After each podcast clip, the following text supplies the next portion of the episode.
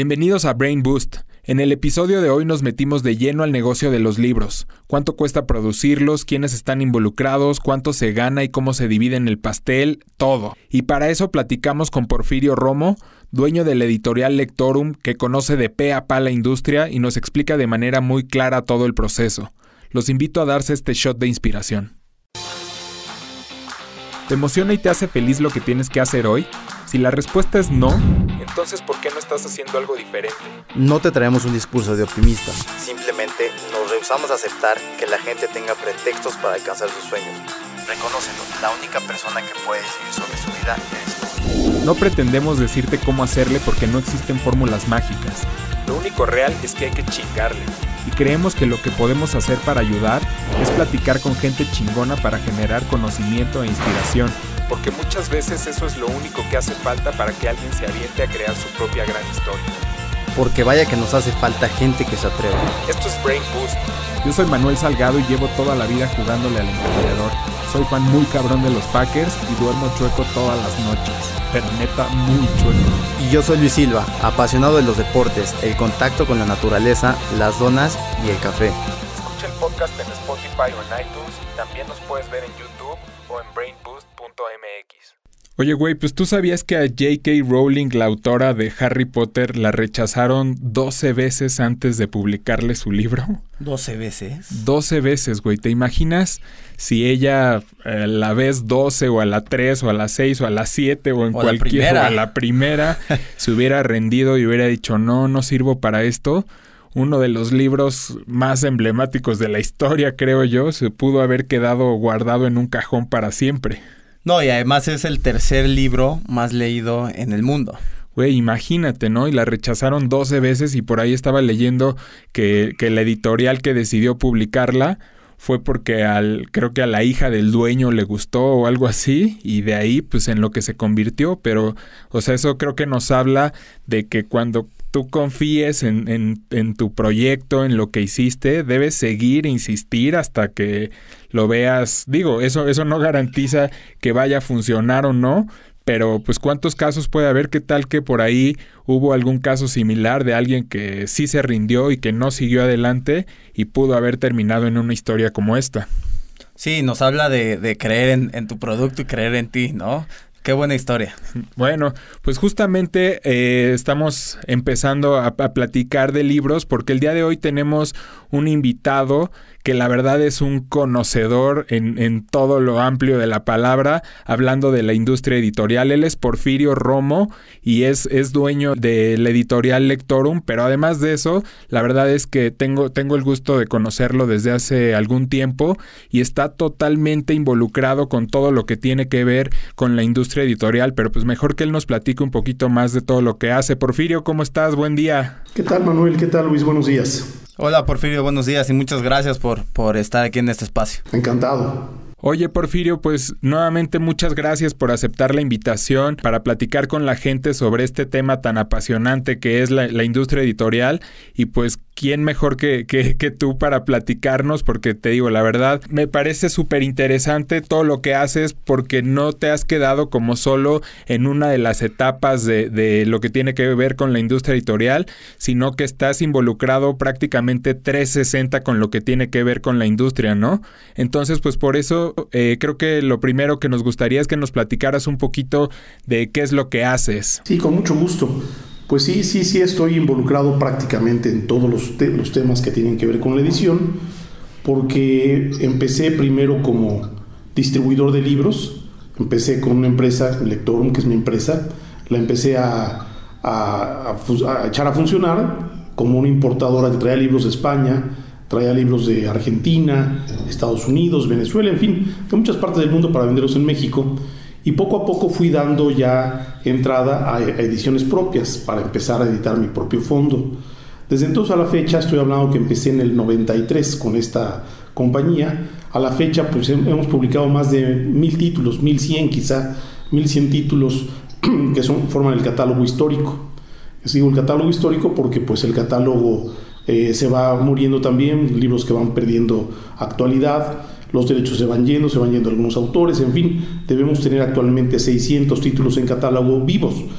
pero como mil, mil cien títulos son los que hemos publicado nosotros a lo largo de esos de esta historia que les cuento que pues prácticamente ya va para para ay, para 30 años. Tiene 27 años tenemos ya trabajando con esto.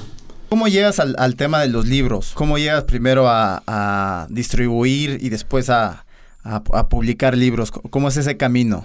Bueno, primero fue, yo estudié letras hispánicas, ¿no? Entonces yo siempre tuve mucho apego a los libros, a la lectura, a todo lo que tenía que ver con el tema editorial. Incluso algún tiempo trabajé como corrector de estilo para alguna editorial del gobierno. Y esa fue, digamos, que mi primer acercamiento, pero eh, curiosamente hubo una plaza que en una compañía muy antigua que fundó Martín Luis Guzmán y Rafael Jiménez Siles, que fue la compañía General Ediciones. Yo me acerqué ahí y tuve la, fortuna de que me contrataran, curiosamente como gerente de ventas. No era precisamente mi, mi, especialidad, pero pues entré como gerente de ventas y pues no me fue mal, me fue bien. A partir de ahí fui creciendo, llegué a ser el director comercial de esa empresa y de ahí brinqué ya a ser mi propia editorial que, fue Lector, mi propia empresa. Esa fue, ese es, digamos, el camino eh, de manera económica como lo, pude llegar a este punto en donde estoy. Ok. Y bueno, primero entonces empezaste a importar libros y después cómo avanzas ya a este tema de, de publicar tus propios libros. Todo esto se va dando de manera digamos que en parte simultánea, porque así como empecé a importar libros, también empecé a publicar uno, que otro librito.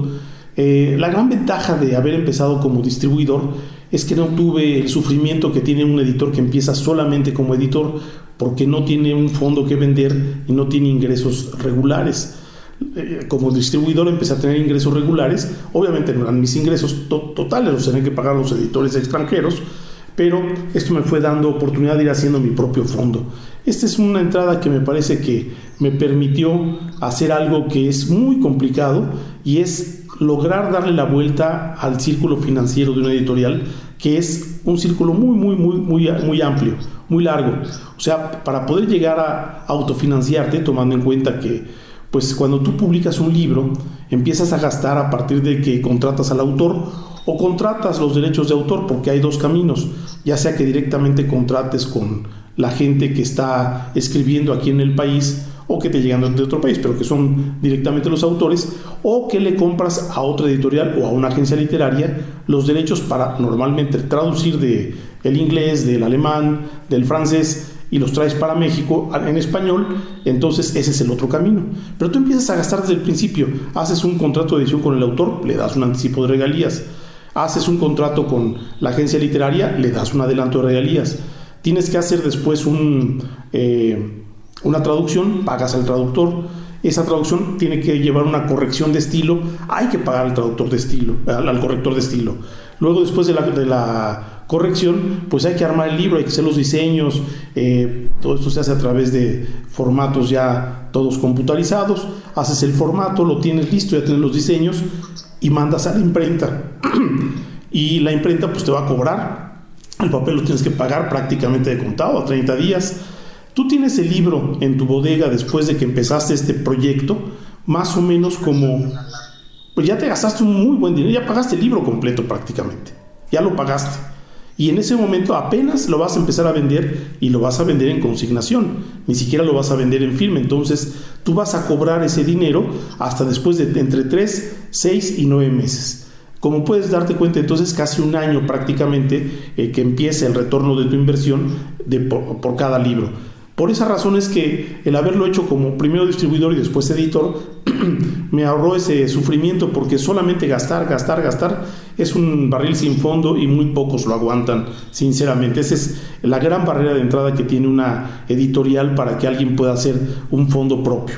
Y más o menos, digo, sé que esto debe haber miles de variables, pero ¿Hay, como algún estimado de cuánto tendrías que gastar para salir con, un libro promedio? Bueno, sí, sí, es un libro que no estándar, digamos, que no tiene muchas páginas, entre 160, 200 páginas. Yo creo que tú estás gastando de entrada entre 100 y 120 mil pesos para hacer un tiro de 2 mil ejemplares eh, eh, de primera salida, ¿no? Como primera edición. Después de esto, pues ya vienen las reediciones o reimpresiones y ahí gastas menos porque ya no tienes que pagar eh, los diseños, ya tienes todo preparado para poder hacerlo de manera más fácil. Entonces, el editor normalmente apuesta a hacer reimpresiones porque en las reimpresiones va a obtener utilidad. Si no hay reimpresión, es muy difícil que uno pueda salir. En el mejor de los casos, sales tablas y a veces, muchas de las veces, el libro si no se vende, tienes una pérdida. Ahí viene la otra cosa, ¿no? ¿Cómo seleccionas los libros que vas a publicar? ¿Cómo armas tú colecciones que puedan ser interesantes para la gente? Ese es otro tema muy interesante de, de la parte editorial. ¡Wow! Oye, pues bueno, entonces cuando lo hacías como distribuidor, digamos que te ahorrabas como toda esta parte de la producción que estamos hablando, pero pues de alguna forma también tenías que comprar los libros ya solo para, para distribuirlos aquí en México o obtenías como consignaciones. Es muy difícil, cuando vienen del extranjero no hay consignaciones. Actualmente las cosas han cambiado porque el negocio de la distribución se ha ido cayendo. Todo porque la tecnología ha crecido tanto que es más fácil hacer los libros en, por, país y ya no mandarlos de un país a otro. Todavía a mí me tocó cuando se mandaban, incluso los mandábamos por avión de España, los traíamos por avión. La eh, compañía Iberia daba eh, tarifas preferenciales y traíamos, eh, les voy a comentar, el libro con el que yo abrí y me dio mucha mucha cancha para poder hacer las cosas con más tranquilidad fue el alquimista de Pablo Coelho. Todavía no lo tenía nadie más que nosotros y fue una gran, gran este, eh, puerta de entrada para nosotros porque se vendía fabulosamente ese libro.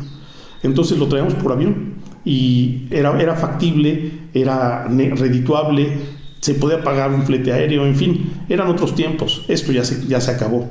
Por tecnología es mucho más fácil hacer el libro en cada país y no pagar fletes, aunque muchos editores, todavía debo decirlo, son muy desconfiados y no se animan a mandar más que libros, lo cual hace que sus libros no estén circulando en otros países. No se internacionalizan por esa causa. Pero sí tiene razón, cuando uno es eh, distribuidor, uno se ahorra toda esta parte, pero tienes un riesgo muy grande. Si lo que compras no lo vendes, te lo tienes que comer y además lo tienes que pagar en divisa dura, porque normalmente o pagas en euros o pagas en dólares. Esto no se paga, y tú cobras en pesos, lo cual significa un negocio bastante riesgoso cuando hay eh, deslizamientos de la, moneda. Oye, Porfirio, hablaste eh, muy rápido del proceso y de los tiempos, pero quisiéramos como detenernos un poquito más en esta parte. Eh, haciendo un supuesto, si yo quisiera publicar un libro, eh, ¿qué tendría que pasar desde que tengo una idea en la cabeza hasta que que, sale a la tienda y se puede vender. Sí, como para entender un poquito eh, todas las, las, piezas que están, que están involucradas, desde tal cual como dice Luis, desde que hay una idea en la cabeza hasta que se vuelve en un libro físico disponible para la gente, cuál es el proceso y cuáles son las manos que tienen que ver en, todo esto para de ahí ir desmenuzando un poquito más a fondo. primero que nada hay que darle su, su crédito y el lugar que le corresponde al autor. El autor tiene un trabajo intelectual que a veces es poco valorado y eso me parece que no es justo. Eh, eh, ¿Qué hace el autor? El autor tiene, concibe una idea. Puede hacer un ensayo que puede ser hablar de cualquier cosa, que puede hablar pues de temas médicos, puede hablar de temas de eh, histórica, históricos, etcétera. tiene un montón de temas. O puede ser un tema de ficción, en donde él escribe una novela, escribe cuentos, escribe alguna poesía incluso narrativa, una poesía de tipo épica. Pero esta idea que tiene el autor la tiene que redondear de tal manera que signifique una obra conclusa, eh, concluida, pues este, que, no termine, que, no necesite más que algunas cuantas mejoras. ¿Qué hace el autor entonces con esta obra? Lleva un texto. Y digo yo, él no, él no, escribe, él no hace libros, él escribe textos. Esta es una definición que dice Roger Chartier, un teórico del libro y de la lectura, que dice que los, los autores, los escritores, no hacen libros, escriben textos y los textos se los dan a los editores y los editores se encargan de transformarlos en una mercancía de uso eh, de, interés colectivo por, eh, la cual la gente está dispuesta a pagar dinero. Eso es realmente la transformación de una idea a un libro. Entonces el autor presenta su idea, uno como editor tiene que hacer una revisión y se vale sugerir, incluso aunque sea ficción. este texto, el primer paso es ir a buscar directamente a un editorial o, es necesario antes de eso buscar algún corrector de estilo o directo te irías con la editorial? Mira, depende. Si tú realmente consideras que tienes una buena escritura, con ese puedes presentarte ante un editor. Si crees que te tienes algunas deficiencias, más vale que lo hagas que antes le den una revisión para que el editor no lo rechace de inmediato. El proceso de selección de obras es algo muy complejo, es algo difícil de poder definir, eh, porque los editores seleccionamos libros básicamente para vender. Digo, me refiero a los editores privados, los editores públicos los que hacen, dependen de un presupuesto, pueden publicar lo que quieran. Pero si un editor vive de lo que vende, tiene que tener mucho cuidado. Entonces, los editores vamos construyendo colecciones. Esas colecciones se van alimentando de títulos diferentes de, que tienen que ser afines a esa colección. Porque esta colección ya va a tener un público. Eh, eh, ya la gente va a estar, mira, por ejemplo, yo te puedo decir, yo empecé con una colección de literatura, de narrativa, de autores hispanoamericanos vivos, o sea que estuvieran actualmente eh, contemporáneos. Entonces, me tocó recibir un libro de Garibay y diseñamos esta colección que se llamaba Marea Alta. Esta colección Marea Alta hasta la fecha se define así, una colección de obras de autores hispanoamericanos vivos y pues por ejemplo aquí pasaron Guillermo Samperio, Juan García Ponce, eh, bueno, te puedo decir muchos nombres más, Beatriz Espejo, este, Eusebio Rubalcaba, eh, en fin, Mauricio Carrera. No, no, no, me voy a quedar corto porque no tengo todos los nombres en la, en la, mente. La colección, por cierto, que era muy pequeña, porque yo tenía la idea de estos libros pequeños como algo práctico, pues eran bonitos, pero fue impráctico ante las librerías, entonces tuvimos que hacerla crecer. Esta colección me permite entonces eh, tener un público que sabe que dentro de esa colección Marea Alta de Lectorum vamos a publicar autores literarios, de corte literario. Entonces, ya tengo un público, ya tengo una colección, yo tengo que hacer entonces una selección de temas afines. ¿Cuál es la eh, razón por la que digo que uno sí entra y otro no entra? La razón es la calidad, hasta donde yo lo entienda, hasta donde mi, capacidad me lo, me lo permita pero no solamente la calidad, porque hay libros de mucha calidad, pero son tan eruditos que no tienen mercado y yo no los puedo eh, publicar. Entonces tienen que ser libros que además de que tengan calidad, tengan también un interés amplio.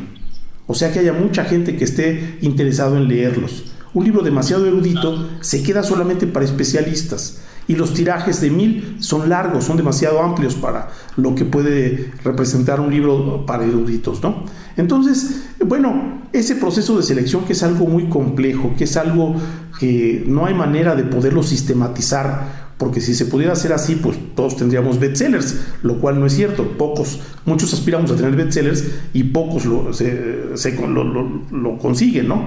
Entonces, este proceso es, digamos que la parte más complicada de todo eh, el, trayecto para poder llegar a ser libro. ¿no? Una vez que ya se hizo esta selección, se hace una propuesta al autor.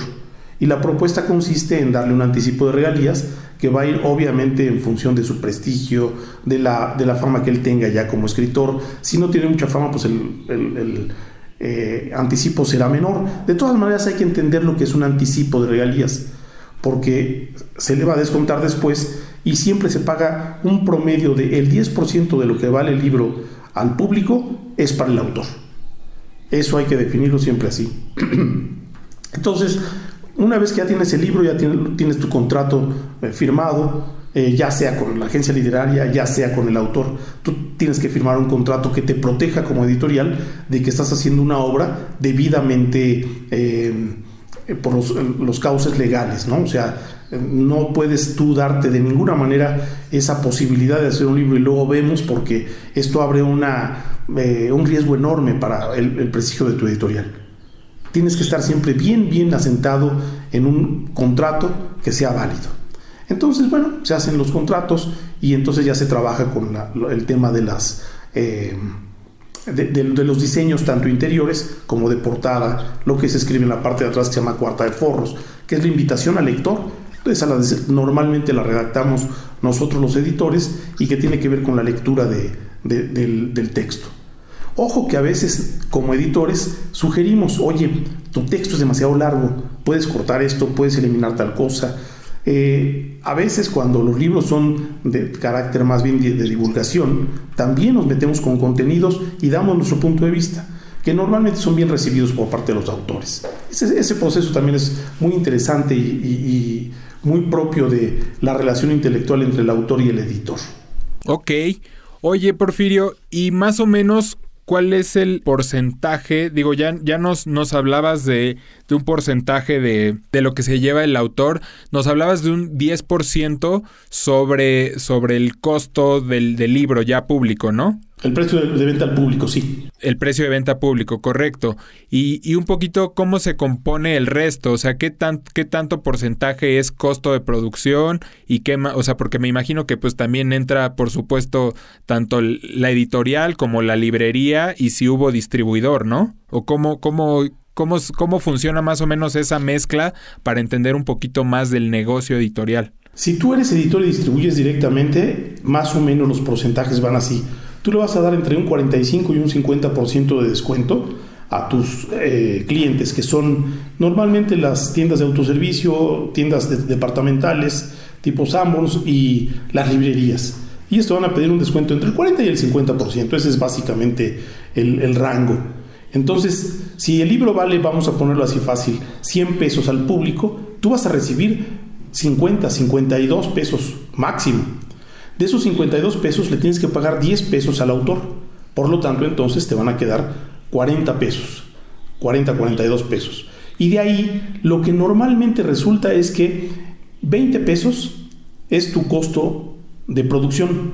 O sea, el 20% es lo que te cuesta en papel, impresión y encuadernación.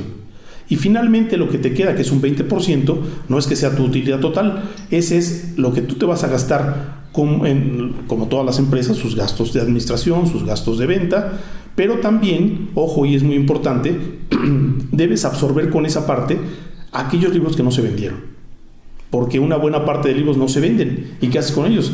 No los puedes rematar porque quemas tus sellos. O sea, lo que haces es que pierden credibilidad después si tú los estás después rematando. Nadie va a querer publicar ahí, nadie va a querer comprar después los libros a, a precio lleno. Entonces, lo que tienes que hacer es saber que una parte de esto lo vas a absorber. Y eso lo absorbes con el último 20% que te queda, que además de tus gastos, debe representar también tu utilidad. A grosso modo, esa es una escala eh, más o menos práctica y comprensible. Alguien decía una vez en una feria de libro, en una presentación, que los editores inflábamos mucho los precios del libro. Decía, sabemos que el precio del costo del libro usted lo multiplican por 5 y mira que algunos lo multiplican por 7, 8, hasta 10. Pero vamos a pensar por 5, que es lo que en la escala que te estoy diciendo. Pues sí, pero es que el libro no es nada más lo que cuesta el papel, lo que cuesta la impresión y lo que cuesta la encuadernación. Es además también lo que representa el trabajo intelectual, el trabajo del diseño y toda una compañía que va a poner en circulación esto, además del costo que tiene también para las librerías y ese es lo que va a hacer la parte más voluminosa, ¿no? Es la mitad del 50%. Así son más o menos las, los números en esta industria. Súper interesante el tema de, del, proceso y cómo llegas a, los números, pero a mí me gustaría saber un poquito como tema de tiempos. O sea, sé que depende mucho del, del autor y del, del, tipo de libro y demás, pero en promedio, ¿cuánto se tarda un libro desde que te lo presentan, desde que se concibe la idea, a que se publica? El tiempo que se tarda en la edición de un libro, desde que tú recibes de parte del autor o de, parte del, del ah, eh, ¿cómo se llama? El agente literario, más o menos es un año. De que tú lo tienes, de que tú recibes la idea, hasta que el libro ya termina em, eh, impreso y se empieza a distribuir.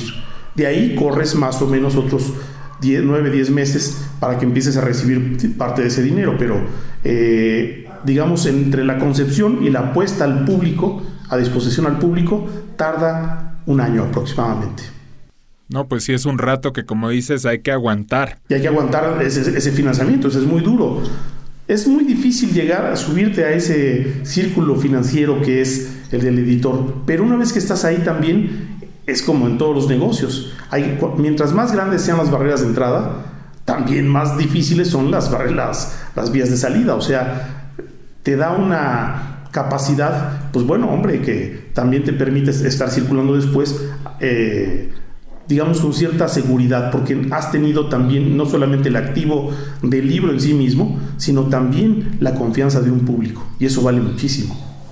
Exacto. ¿Y qué tanta competencia hay hablando del mundo de los autores? O sea, tú como editor, eh, recibes muchísimas propuestas, o sea, si hay muchísima gente generando contenido y buscando oportunidades de publicar libro, o, de, libros, o, lo consideras más como, como un nicho ya muy definido con, con una que otra aparición por ahí más repentina. No, la cantidad de libros es ingente, tú no tienes idea de cuánto escribe la gente y a veces escriben cosas larguísimas y, cosas, y bueno, suponen que uno está esperando a ver a que llegue el, señor con un libro de mil páginas y te hablo en 15 días para que me digas si me lo publicas o no. No, hombre, pues no, es muy difícil eso.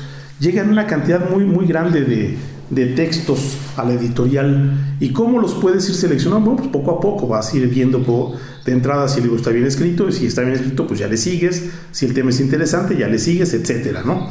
Pero es muy grande la, la, la oferta que hay, muy grande. Eh, el problema es que tú puedas seleccionar de todo ese mar que hay de producción eh, intelectual, qué es lo que realmente se puede vender. Porque hay cosas que no se, no se van a vender. Eso está clarísimo. Entonces, en ese proceso es el, en el que se van quedando muchos. Ahora, por otra parte están también los autores que ya son bien reconocidos, que tienen un público, y esos autores pues se los pelean las editoriales. Todos quisiéramos tener autores que se venden mucho. Tú hablabas de eh, Rowling, la, autora de, Harry Potter. Bueno, pues cuántos no quisieran tener a un autor como, a, un autor como ella, ¿no? Que vende esas cantidades tan bárbaras de, de libros. Pero esos son muy caros. El problema con ellos es que te piden anticipos de regalías que después de que haces tú todo el proceso y vendes varios miles y miles de libros, resulta que apenas alcanzas el punto de equilibrio. Porque te han pedido un anticipo que es millonario y muchas veces suele ser este, en dólares y, en, monedas duras, ¿no? en euros o en dólares. ¿Cuáles son los, los temas que mejor funcionan, hablando de, de, justo lo que acabas de, de, platicarnos, pero entrando un poquito al detalle? Por hoy los temas que más funcionan son, yo te voy a decir, los de autoayuda y superación, pero ojo, no me refiero a esos libros que son un tanto, pues incluso dudosos de autoayuda y superación que están mal hechos. Hay libros muy bien hechos de ayuda y autoayuda y superación. Por ejemplo, acerca de cómo meditar, acerca de eh, cómo conocerse uno mismo, acerca de temas psicológicos pero a nivel divulgación, acerca de la crianza de los hijos, de la alimentación. Todos estos libros tienen un gran mercado. Luego también están, por otro lado, con un gran mercado los libros infantiles y juveniles. Y sinceramente los que tienen un mercado muy competido y que muy pocos logran las ventas que todo editor desearía, o sea, de muchos miles, son los libros literarios. Esos aparecen muchos, pero tienen un techo, casi la gran mayoría, sobre todo los de autores mexicanos, venden una cantidad entre 2, 3 mil ejemplares y es muy difícil que sobrepasen esto. Hay casos obviamente eh, bien focalizados de autores ya muy cotizados, que logran vender 10, 20, 30 mil ejemplares. Y no, no, no es tanto lo que venden los autores nacionales, esa es la realidad. Pero bueno, por ahí va la situación. Oye, ¿qué necesita un libro para convertirse en bestseller? O sea, ¿cuántas piezas tiene que vender para tener esa categoría? Mira, un libro que ya se vende entre 10, 15 mil ejemplares en México, solo en México, ya puede considerarse un bestseller y sobre todo que se conserve un, periodo importante en exhibición. Porque como hay muchas novedades, toda la industria editorial está presentando novedades, las librerías y, y, los centros o puntos de venta tienen una capacidad limitada, entonces para poder meter las novedades tienen que sacar otros libros. Y si los libros que van sacando se van muriendo, pues entonces puede resultar que haya libros que salgan antes de que el ciclo lo hayan concluido y se pierde una cantidad de, ventas de esos títulos. Eso es muy común, ¿eh? eso debo asegurártelo. Hay muchos libros que podrían venderse muchísimo, pero como lo sacan del circuito comercial, ya no se vendieron. Pero si para un editor un libro llega a vender 10, 15 mil ejemplares, a partir de ahí para arriba yo lo consideraría un bestseller. Ok, ¿Y qué pasa para todos estos autores? Como me dices que hay muchísima gente escribiendo y buscando cómo, cómo salir con sus libros. En caso de que, de que una editorial pues no, no agarre tu trabajo, ¿cuál, cuál sería el camino para volverte, eh, para publicarlo de manera independiente? Hay eh, editoriales y hay casas que se pueden... Eh, que se prestan para eso, ¿no? Incluso imprentas que puedan hacer la edición. Y el punto nada más es conseguirse alguien que les pueda distribuir el libro, porque si cualquiera les hace un libro, pero poca gente se los puede distribuir, y si el libro no se distribuye, pues entonces no les va a servir de mucho. Si se hay ese camino de la autoedición, mucha gente está dispuesta a pagar por hacer su libro, lo cual me parece que está, es válido. Eh, yo les voy a contar el caso rápidamente de un autor que ya había escrito libros, ya había sido publicado, un intelectual importante, era cubano, andaba por todo el mundo y llegó a México y presenta un libro que iba a ser trascendental para la literatura y se lo rechazaron en varios lugares. Entonces él estuvo dispuesto a pagar eh, por esa edición con la compañía general de ediciones. Estoy hablando de Alejo Carpentier y del reino de este mundo. Su viuda me lo contó a mí. Me dijo, Alejo dio dinero para poder publicar su libro. Y fíjate tú, es el antecedente de lo real maravilloso americano, que después sería el realismo mágico de García Márquez, ¿no? El antecedente inmediato. O sea, ten la certeza de que lo conoció y gracias a eso se formó todo el boom latinoamericano. Pero fíjate tú nada más, este Alejo Carpentier pagó por su libro, lo cual es, eh, por lo tanto, desde mi punto de vista, una acción válida, porque hay muchos intelectuales que descalifican esta acción, consideran que entonces no está bien hecho, yo creo que no. Alejo Carpentier se movió por todos lados y lástima porque estuvo a punto de morir, este, perdón, estuvo a punto de ganar el premio Nobel y desafortunadamente le ganó la muerte. Pero lo iba a ganar porque él se movió también mucho, consiguió que lo propusieran, consiguió que lo tomaran en cuenta y hay quien dice, probablemente, que eso contrajo una deuda a la Academia Sueca para que más adelante, dos años después, le dieran el premio Nobel a un latinoamericano, a García Márquez. Este Alejo Carpentier murió en 1980.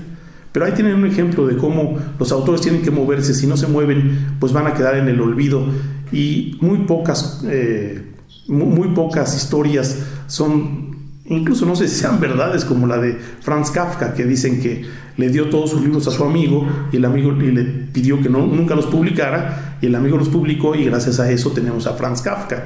Pero la realidad es que si de veras quería que nadie los publicara, los hubiera escondido él, ¿no? No se los hubiera dado al amigo. Bueno, dejemos esa anécdota. Lo que sí es cierto es que hay que moverse. Como autor también hay que moverse. Bueno, hagas lo que hagas, creo que esa es la, parte principal, ¿no? O sea, trabajar y meterle ganas para que salgan adelante. Así lo vemos quienes somos emprendedores. Y hablando un poquito ahorita de la era digital, ¿cómo transforma esto la industria? Ya tiene 10 años que todos creímos que habíamos llegado a un punto en donde eh, iba a haber un traslado del libro de papel a el libro electrónico. Dio un crecimiento solamente en Estados Unidos, solamente ahí logró rebasar el 10% y llegó incluso a un punto máximo del 30% del mercado del libro electrónico y de ahí ha venido en descenso. Por lo tanto, esto nos hace pensar que no es exactamente el camino, pero las, nuevas tecnologías sí han influido de manera determinante tanto en la producción, sobre todo en la distribución. A la gente le sigue gustando leer en papel, eso es un hecho. Pero no es lo mismo hacer un libro aquí y mandarlo a Argentina o mandarlo a un rincón, no sé, en, Europa, en África. En cambio, Amazon tiene la capacidad de mandarlo a todos lados, pero Amazon no puede tener todos los libros. Estoy dando un ejemplo de una tienda que es la más importante.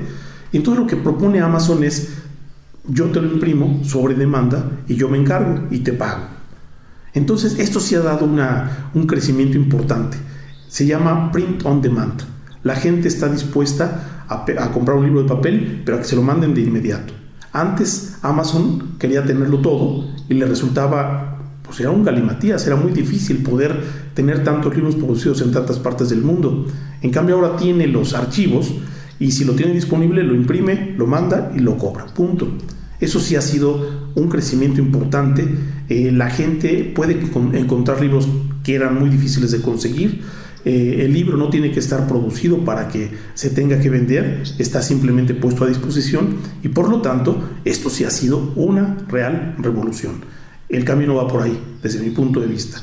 Es una especie de híbrido, ¿no? O sea, entre, entre la versión digital y, el clásico de papel, donde no lo tienes que tener este, impreso y hacer esa gran inversión de la que hemos platicado, pero al mismo tiempo sí está disponible para entregárselo en el formato que la gente todavía lo sigue buscando más. Es papel, así es. Es correcto, sí. Ese es, el, el resultado y ha sido extraordinario. Yo se los puedo decir. Eh, nosotros tenemos distribución directa en Estados Unidos con Amazon y nuestras ventas han crecido de manera importante sin que tengamos que gastar ya en papel, en producción. Eso ya lo hace Amazon y Amazon nada más paga los derechos del editor y del autor.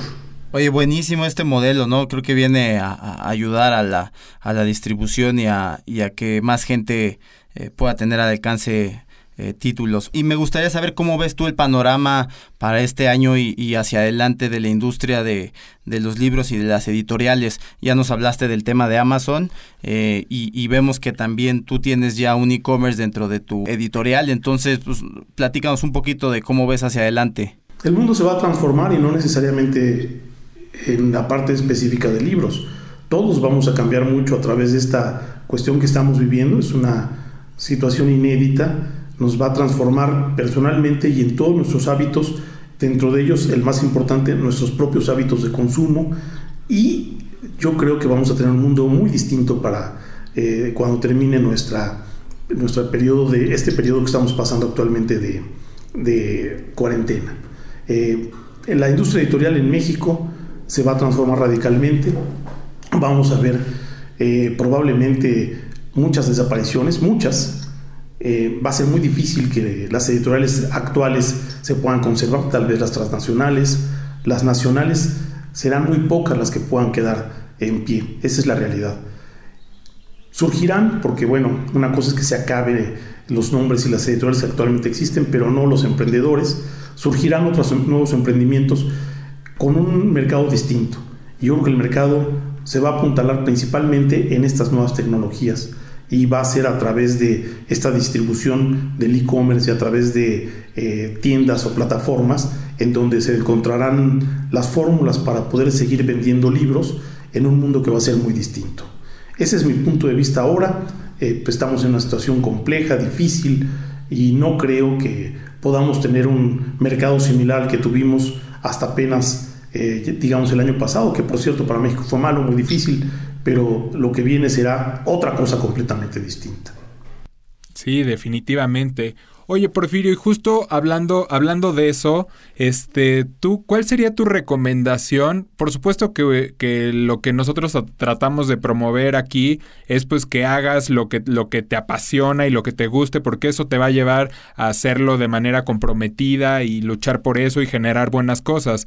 Pero hablando desde, desde el desde la parte ya más de, más de negocio, o sea, si, si yo soy un apasionado de los libros y me gustaría formar parte de esa industria, ¿tú dónde crees que pueda estar como el, el, mejor negocio? Porque por lo que estamos platicando, se ve que, por ejemplo, como, como autor, por supuesto que nuevamente, o sea, no hay nada definido, pero pero pues puede ser como mucho más difícil, ¿no? O sea, tener un alcance grande y que uno, que uno aspire a, convertirse en J.K. Rowling, ¿no? O sea, puede ser por ahí tal vez un camino más complicado, pero si a mí me apasiona el, el, tema de los libros, ¿tú por dónde crees que, que, que puedan darse las mejores oportunidades? O, o, o puede ser tal vez como, como una mezcla de decir, ok, a mí me gusta escribir, pero sé que escribiendo va a ser difícil, por lo menos en un inicio, que pueda dedicarme 100% a eso y de eso vivir, entonces lo puedo complementar con distribución o lo puedo complementar con, con canales digitales o poner una librería o entrarle al tema editorial. ¿Tú cuál sería tu recomendación en ese sentido para toda la gente justo que esté buscando oportunidades y le apasione todo este mundo editorial? Bueno, hay que distinguir. Quien escribe libros es uno quien los publica es otro y quien los vende puede ser otro también. No necesariamente es el mismo. Raras veces, muy raras veces, suele ser la misma persona. En el caso específico de que el que escribe y el que publica, mm, normalmente es una combinación que no existe. Eh, garbanzos de a libra solamente. Yo te diría que si alguien se dedica a escribir, que se dedique a eso.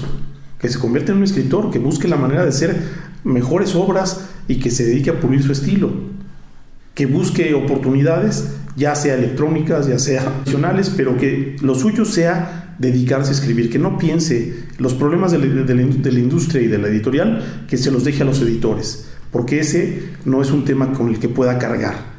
Como también el, el editor tiene que encontrar diferentes caminos yo te decía hace un momento, me parece que los caminos van hacia las nuevas tecnologías, hacia una nueva forma de, consumir, hacia una nueva forma de ver incluso eh, los, textos. Los textos largos me parece que pueden tener alguna, algún interés, pero en general hay una, habrá una tendencia por los textos cortos, pero es una bronca del editor. El escritor no puede pensar en eso. Y el que vende libros, el que hace comercio, pues tendría que irlo a hacer básicamente ya eh, eh, a través de un comercio electrónico, a través del e-commerce. Yo tengo tristemente la, la, mi impresión de que las librerías tradicionales están en proceso de extinción y no solo en México, en todo el mundo. Cada día habrá menos, quedarán muy pocas, emblemáticas o no, pero serán muy pocas las librerías que queden en donde de manera física uno pueda entrar, ver libros y demás. Eso está desapareciendo.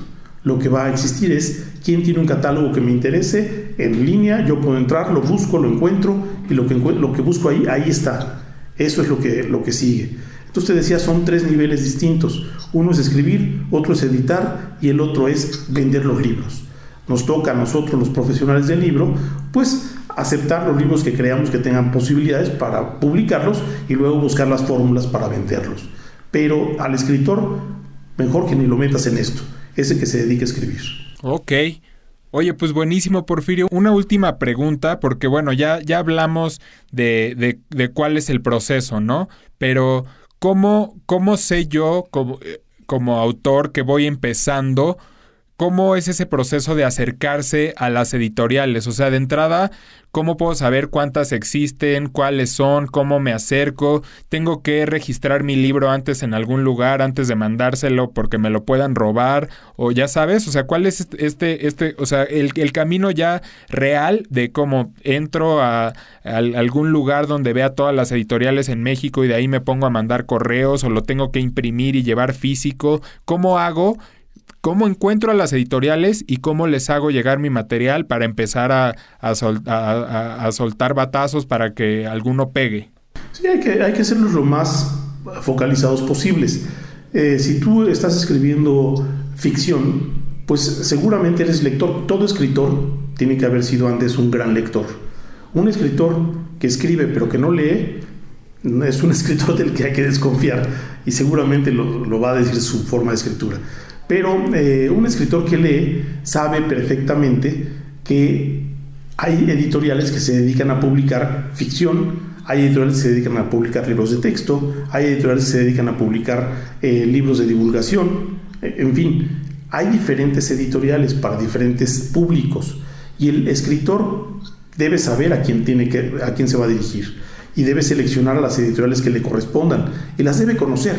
Porque un escritor que escribe es obvio que antes leyó muchos libros y ya vio las editoriales y seguramente aspira a publicar en, las editoriales más importantes de los autores que más, de alguna manera, han calado en él en su, en su formación como escritor.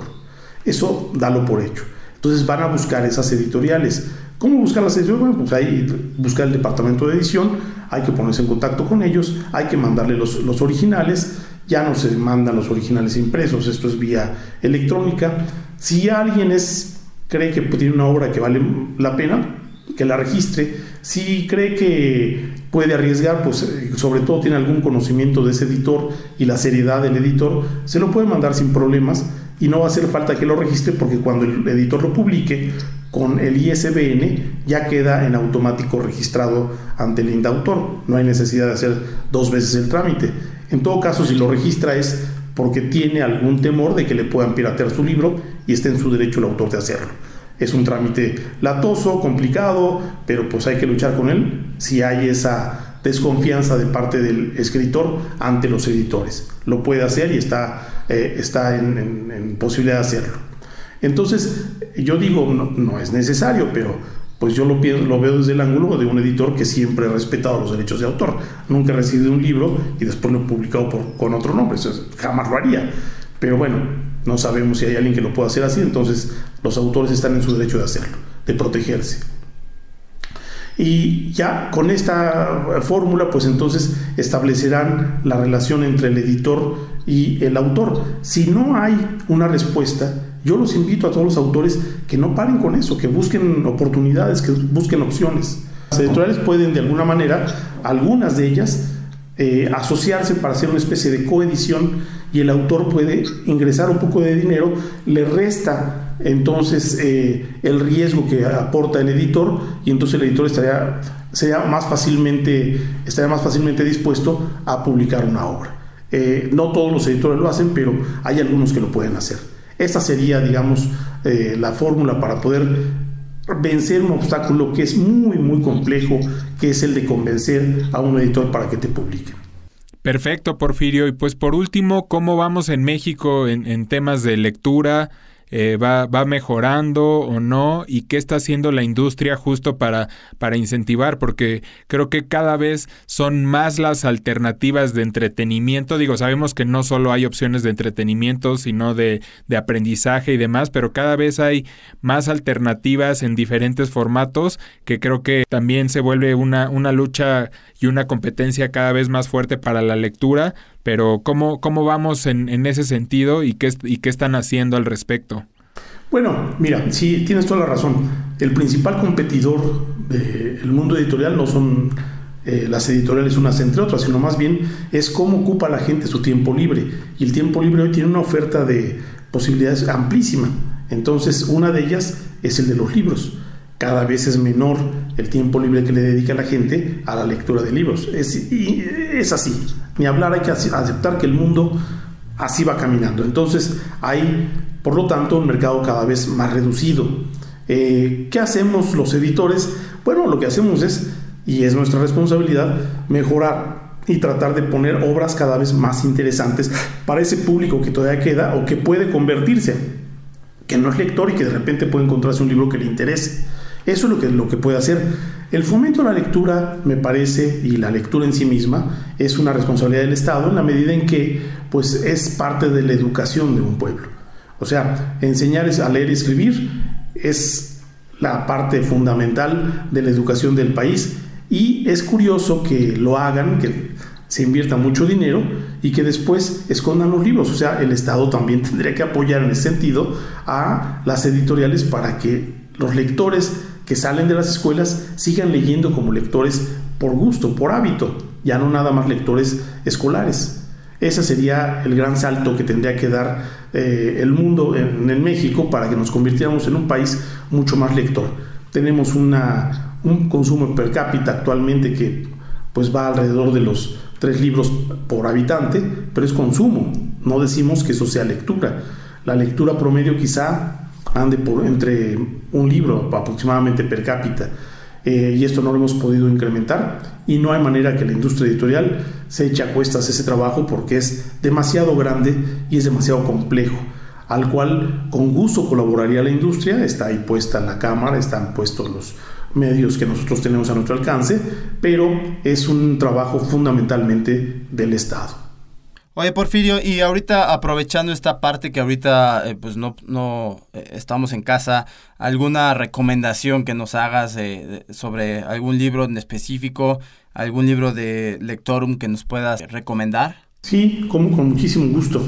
Mira, recientemente publicamos este libro que se llama Una Violeta de Más, que es de Francisco Tario. Este libro de Una Violeta de Más de Francisco Tario pues es un libro de culto. A Francisco Tario la gente no lo conocía y mucho, muy pocos lo leían en fotocopias y demás, andaba por ahí perdido. Es un escritor mexicano que murió en 1979 y se le conocía muy poco.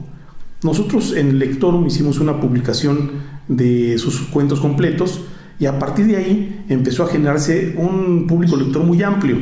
Una violeta además fue el último libro que escribió Francisco Tario, lo escribió dedicado a su esposa, que fue Carmen Farel. Son cuentos de la más eh, interesante manufactura, diría yo. Son cuentos de corte fantástico. En su época no tuvieron la repercusión pero que pudieron haber tenido actualmente. Actualmente se les interesa a la gente. Y yo invito a que la gente lea en estos momentos Una Violeta. Además, está disponible en prácticamente todas las librerías, que además hoy se los pueden mandar a su casa. Está hoy muy fácil de conseguir un libro de, como este. Los que son muy cultos, les invito a que compren o que se lean eh, este libro, Recuento de Moradas de Alejo Carpentier, que es un libro que es una especie de biografía, autobiografía de este autor cubano que fue, estaba inédito, que se mantuvo inédito y hasta recientemente, hace unos pocos años, hace dos años concretamente, lo liberaron en la agencia, bueno, en la, Fundación Alejo Carpentier, yo conseguí los derechos, lo acabamos recientemente de publicar hace 8 o 10 meses. Esas son recomendaciones que yo hago y bueno, pues yo podría recomendar un montón de libros de lector, pero me quedo con esos dos por ahora. Oye, y pues justo eh, hablando de eso, ¿dónde, ¿dónde la gente puede este, consultar y seguirlos en redes sociales, su sitio, para que vean como toda la oferta que tienen disponible? Bueno, está, ahí está nuestra página www.lectorum.com.mx, muy importante el MX porque había una librería que se llamaba igual sin el MX y ahí está todo, todo nuestro, nuestro fondo a disposición. Pueden también eh, vernos, buscarnos en Twitter, pueden buscarnos en, eh, en Twitter es arroba, lectorum, eh, arroba editorial lectorum, en Facebook es editorial lectorum y ahí están comentarios y reseñas y una promoción interesante acerca de nuestro fondo.